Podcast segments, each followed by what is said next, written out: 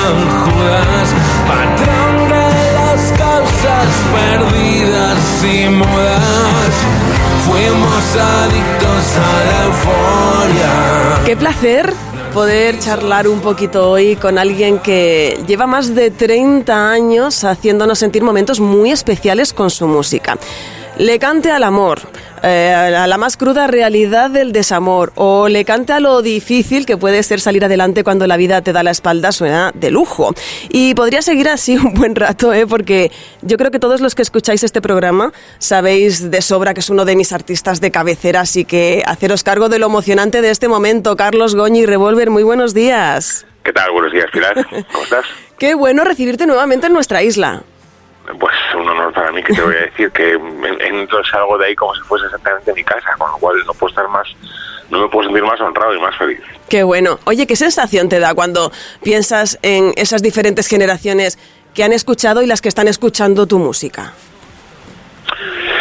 Pues siempre he creído que cuando una generación posterior o dos, inclusive la tuya, eh, los tienes delante en un concierto o se sabe las canciones, eso es un regalo que te da la vida. eh, que además no hay que esperarlo, porque porque puede ocurrir o puede no ocurrir. Em, en mi caso ten- te- ten- tengo esta suerte y, y lo disfruto y lo agradezco, lo agradezco cada día, porque si te soy sincero, pues pues yo no sé si me lo esperaba, ¿no? Porque mi música es tan concreta y bebe tantísimo de los 70 que, Ujú. que, que no tenía yo muy claro si esto iba a pasar, pero curiosamente sí pasa. Pues sí, sí, está, está ocurriendo y, y lo vemos porque además sigues estando en las programaciones musicales de todas las emisoras y ese es el síntoma claro de que las nuevas generaciones están ahí.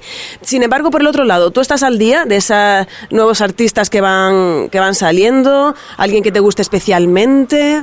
No, esas son dos preguntas distintas. Sí. Sí, te voy a contestar a la primera. Venga. Eh, sí, estoy al día de lo que va saliendo. Fin. Vale, bien. Lo, tomamos nota, ¿eh, Carlos Vamos a correr un tupido velo. Y, y si bien, mira, eh, deja que te pregunte porque, oye, podrías haber hecho lo fácil, que ya con esos éxitos que tienes detrás, podías haber seguido dando conciertos perfectamente, haciendo recordatorio de esas canciones, pero vas tú y vuelves con Adictos a la Euforia, gestado, por cierto, en tiempos de, de pandemia, y... Eh, ¿No? No, no, te lo cuento, pero sí. Ah, vale, vale, bueno, eh, pues es lo que había leído, pero tú ahora me lo mm, cuentas todo genial. Y, pero si, es- si has dicho, creo, vamos, si yo ahora donde he leído ahora ya no me fío, que es, es una absoluta declaración de intenciones, a lo que yo añado que llegas pues con sonidos muy contundentes, en- en lo que has rescatado de eso justo que mencionabas antes, de tus inspiraciones musicales más tempranas. A ver, por empezar por el principio. Venga. Eh, cuando llega la pandemia, em, yo decido no escribir ni una coma porque no quiero que el bicho se cuele en las canciones. ¿no? De acuerdo. Sí, hubo un parón, Em, cierto. Y sobre todo me parecía una situación que estábamos viendo tan sumamente anómala y tan, tan fuera de la normalidad que en contra de lo que decía el gobierno, que yo siempre, desde el principio me, me posicioné en la resistencia diciendo que para mí no era una nueva normalidad, era una anormalidad. Y, y esto lo mantuve y lo sigo manteniendo. Este, mm, entonces decido no escribir absolutamente nada porque, que ya no porque se cuele el tema de decir, no, porque hemos tenido un problema mundial que se lleva muchas vidas, no. Era por la tristeza que nos supuso y por este punto de derrotismo que teníamos todos y de no saber por dónde nos estaba soplando el viento. Bueno, Em, entonces decido no escribir nada ahí. Otra cosa es que tenga el radar puesto 24 horas al día, que eso es una cosa que, pues desde hace más de 30 años, es imposible que no tenga un cacho de papel y un lápiz, bien en forma de cacho de papel y de lápiz o bien en forma de un iPad o un teléfono o lo que sea donde pueda hacer anotaciones. ¿no? Ajá. Pero lo que es escribir, ponerme a coger, o sea, coger la guitarra, ponerme a escribir como tal, o, o textos y estas cosas, em, canciones, eso no lo hice hasta que no sea, hasta que no acabó la pandemia. Vale. Lo que pasa es que, claro, luego cuando acaba la pandemia, yo tengo ahí un carro, abro una cosa que yo le llamo el cajón desastre y lo que tengo ahí es como para hacer tres discos, pues, así, desde, desde hacía varios años ya, evidentemente. Eso por un lado, y en Bien. cuanto al... a- entonces me pongo a escribir el disco, pues, pues vamos a ver, estamos en el 23, pues a principios del 2022 en realidad, y lo acabo rapidísimo. Eh, de hecho, dejo un montón de canciones fuera grabadas, etcétera, etcétera. Eh, lo que sí que estoy haciendo es durante todo el 2022 en gran parte dedicarme a, grabar y a mezclar con muchísima calma, eso sí lo hice así. Y luego, en cuanto a lo de la lo de declaración de intenciones, pues es absolutamente sí. Es el disco que más, yo no digo que sea el mejor, ni muchísimo menos de hace años que ya no digo nada de esto, pero sí que creo que es el álbum que más entronca con, con la memoria más primaria que tengo de por qué me dediqué a esto. Esto sí lo tengo claro. Ah, no hay, nunca tengo filtro cuando me pongo a grabar esto, esto es lo que no lo he hecho en mi vida.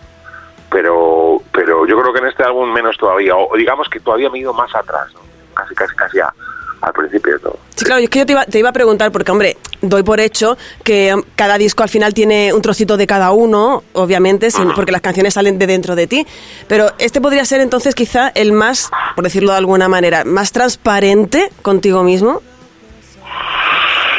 Oh, es una pregunta muy bonita, creo que te digo, más transparente conmigo. Yo, no te creas que tengo muchos dobleces, ¿eh? pero, pero yo creo que yo creo que los discos más transparentes que he hecho en mi vida probablemente sean este y el anterior Capitol. El, uno porque estaba hecho un asco y este porque estoy pletórico. Hombre, eso se te ve, ¿eh? se te ve. Y se notan los dos, además. Sí, sí, sí, sí. Además, bueno, tenemos canciones para todo. Evidentemente, lo suyo es que la gente escuche las canciones en directo. Yo creo que muchas personas han escuchado ya este disco al completo, pero no obstante, pues alguna pincelada. Tenemos esas canciones que siempre nos ofrece Carlos Goñi, pues que te hablan de personas que tiran hacia adelante o de esas personas que tenemos cerca que nos ayudan a tirar adelante, como Begin. O también no nos falta eh, a lo mejor el amor, el desamor en canciones como Desde que no estás aquí, porque, hombre, Carlos, tú le escribes al amor y al desamor como pocos, también te lo voy a decir ya, ¿eh?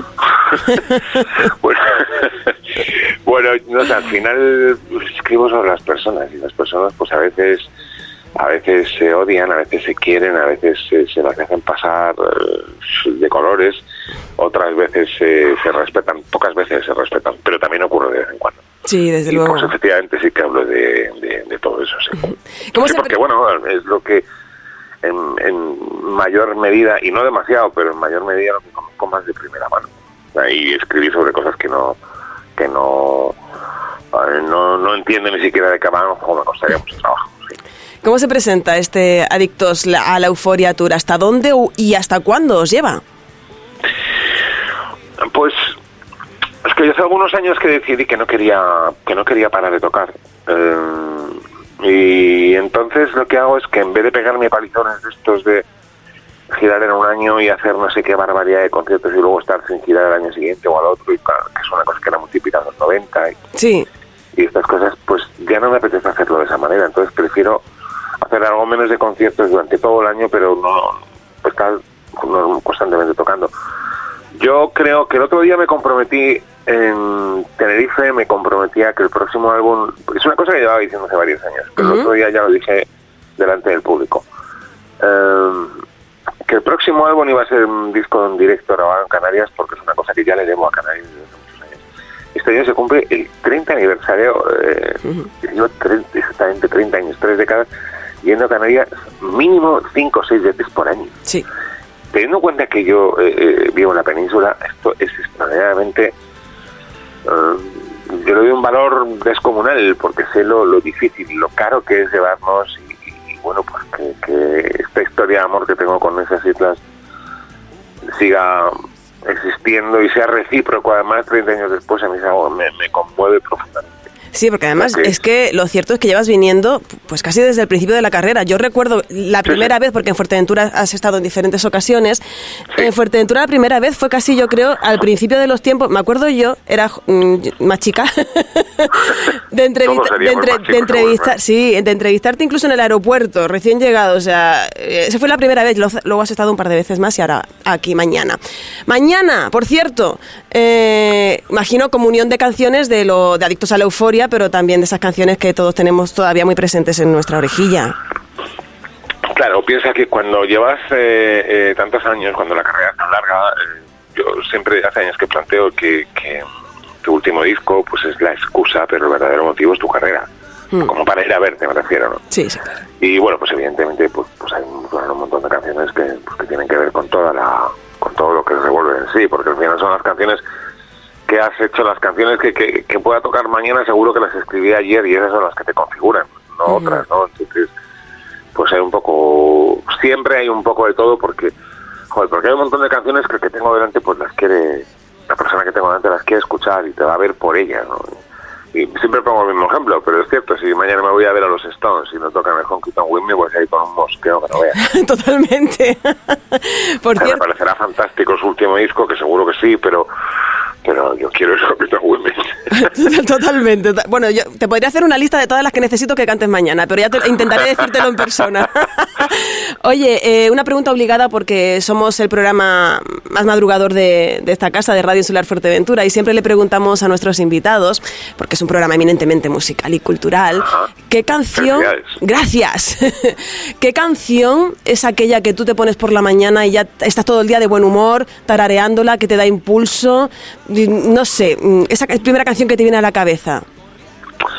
Es que mi cerebro hace un poco esta cosa, mi cerebro, pido, pido disculpas, mi cerebro es un poco cabrón con eso, entonces me suele gastar una broma bastante pesada, eh, de una manera muy habitual, que sabes como el, la- el- el- el meme este que hay por ahí que dice, hola, soy tu cerebro, ¿sabes esa canción que detestas que te acabas de aprender? Pues la vamos a estar cantando todo el día. Madre mía.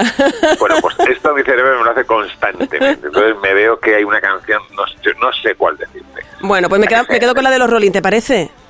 No, no, no, pero eso sería, eso estaría bien. Yo te hablo de canciones horribles que, que detesto, pero que No. mi cerebro de repente pues se queda Ya, con te ellas. las, sí, te las deja ahí metidas ahí como un soniquete un poco... Joder, sí. y estás, estás y de repente te ves que son las 2 de la tarde y dices, "¿Pero ¿qué coño cantando esto? Pues no, no, nosotros siempre al día siguiente del programa, que ya sería el lunes, pondremos en tu honor la de los Rolling, ya que la has dejado mencionada ahí, que nuestra Vale, audiencia pues es de este gusto.